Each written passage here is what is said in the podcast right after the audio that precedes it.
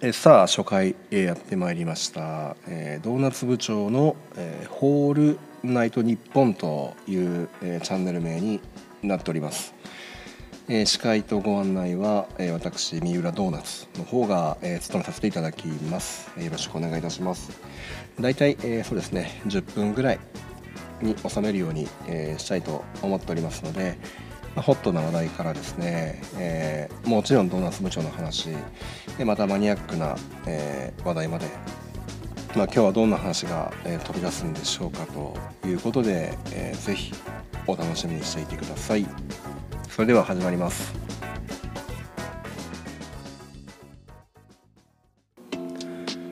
はい、えー第1回ということで、えー始まりましたね、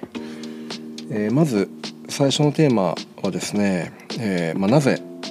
音声配信を始めるのかということについて、えーここで、えーしっかりと、えー話をしていこうと思っています。え今回、まあ、というかですねこの配信の中で、まあ、いろんなテーマを、え取り上げていこうと思っているんですけれども、まあ、皆さんが期待するようなテーマがあるかどうかはちょっと置いといてなんですけど、え例えばその NFT の市場のトレンドですね。まあ国内海外含めて、まあ、トレンドだったりとか、えーまあ海外の雰囲気ですね、まあ、中にはこうまたかと思うようなものもあったりなかったりするわけなんですけれども、まあ、そういったものもですねあの、まあ、特に批判もすることなく私の、えー正直な気持ちをですね、えーまあこういう名称を挙げることなく淡々と、え伝えていければなというふうに思っています。で一番大事なのはあの私が今運営している、えドーナツ部長のプロジェクトですねこれの、ま、今後の予定だったりとかあとは、えジェネラティブに関する、ま、進捗思い、え制作過程といったものを公開していこうと思っていますのでよろしくお願いいたします。はい、では早速、えーなぜ音声配信を始めるのかということについて、えー語っていこうと思うんですけれども、えーちょっとですねこれまでの活動を一旦振り返りますと、え私がクリエイターを始めたのが2021年の夏頃ですね初めてドーナツ部長のコレクションを立ち上げたのが、えーこの NFT クリエイターとしてのきっかけでした。えー当時はそうですねまだ Twitter のスペースとかも機能的にまだ実装されていなくてですね基本的にはまあツイートツイッターで、えーまあ、作品をツイートしたりとか誰かの作品をまあ応援ツイートしたりということで基本的にはこうテキストで、えー情報を発信していくというのが、まあ、当時の主流でしたね。でまあその主流の中で、えースペースというものが生まれて、えーまあ、定期的にですね音声配信をするような方が徐々に増えてきたという印象があります。でまあお聞きの通りですねまああの喋りに自信がある方ではないので、まあ、これ幸いということで、えーまあ、テキストによる配信というのを情報発信というのを続けてきたわけなんですけれども、まあ、ここに来てですね、えーまあ普段こう何気なく使っているツイート非常に便利ではあるんですけれどもちょっとこのまま、えーツイートにたどり、えー頼り続けるのがどうなのかなということを感じるようになりました。えーまあ、ツイッターというのはまあご存知の通り140文字という、まあ、制限の中で、まあ、いかにこう簡潔にですね、えー情報をまとめられるのか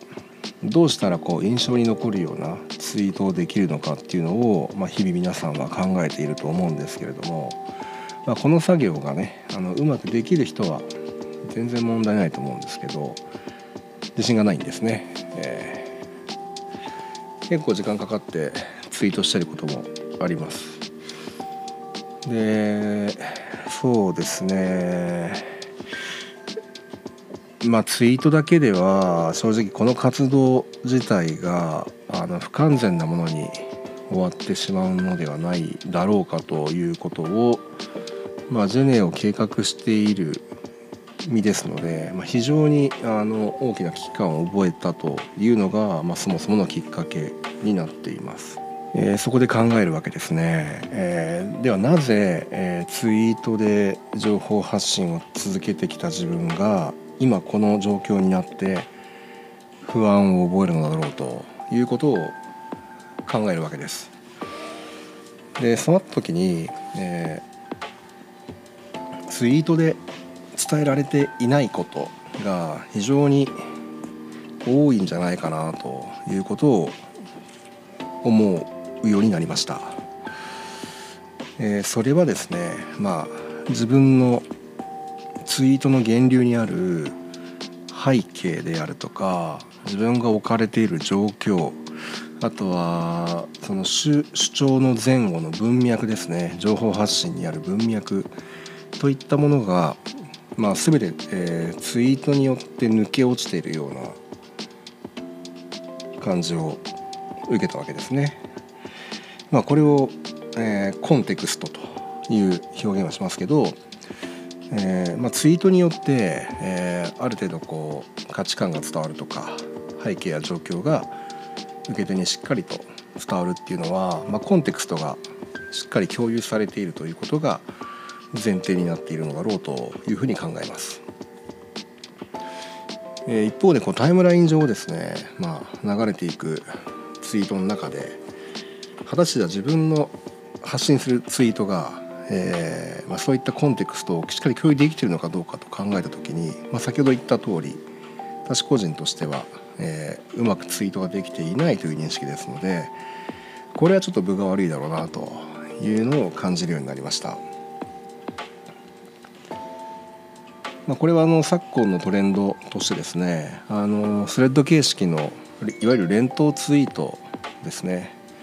といったものが非常に反響がいいということを聞きますので、まあ、おそらくそういった、えー、文脈であったりとか、えー背景といったものがよりまあ皆さんが意識している証拠かなということを感じています。まあ、そういう意味ではですねあのこのままツイートを続けてツイートだけに頼るのは非常に分が悪いそういう考えに至ったわけですね。で一方で、まあ、音声というのはそのコンテクストの共有というのは非常に強いなというのを感じています。実際私もボイシーとかですね今回その配信をするにあたってスタンド FM あの有名なクリエイターさんのコレクターさんの配信っていうのをよく聞くようになりましたけどもその辺りの文脈とか背景っていうのが、まあ、ダイレクトに伝わるわけじゃないですか。まあ、なので非常にこうコンテクストが明確であるという点で、まあ、音声メディアっていうのは優位であると同時にですねまあ、今私が一番伝えたいことが、まあ、伝わりやすい伝わる可能性が高いと確率が高いというのを感じました以上が、えー、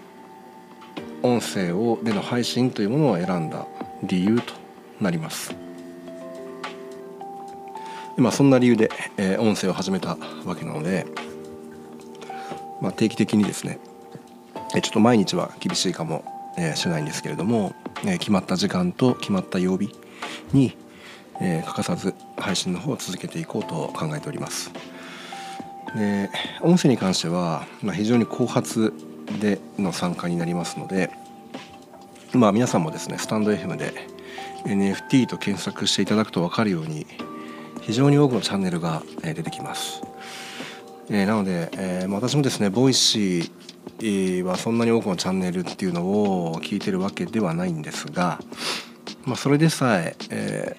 ー、なかなか、まあ、耳というのがですね、もう渋滞しかけていると思う今日この頃です。なのでまあようによってこうそこにですね割って入ろうというふうに考えている身ですからまあただ単にですねまあ音声の配信をしましたよと言っても難しいだろうなというのは感じています。なので、えー、今回ここで話した内容というのは別にこの音声を聞かなくてもですねキャッチアップできるような、まあ、そういった形で、えー、提供していこうというふうに、えー、考えていますので、まあ、音声で聞きたい方は聞いていただいて、えー、ちょっと聞く時間ないよという方は、えー、まあ、何かを見ていただければこの配信内容が分かるという取り組みをですね、えしていこうというふうに考えております。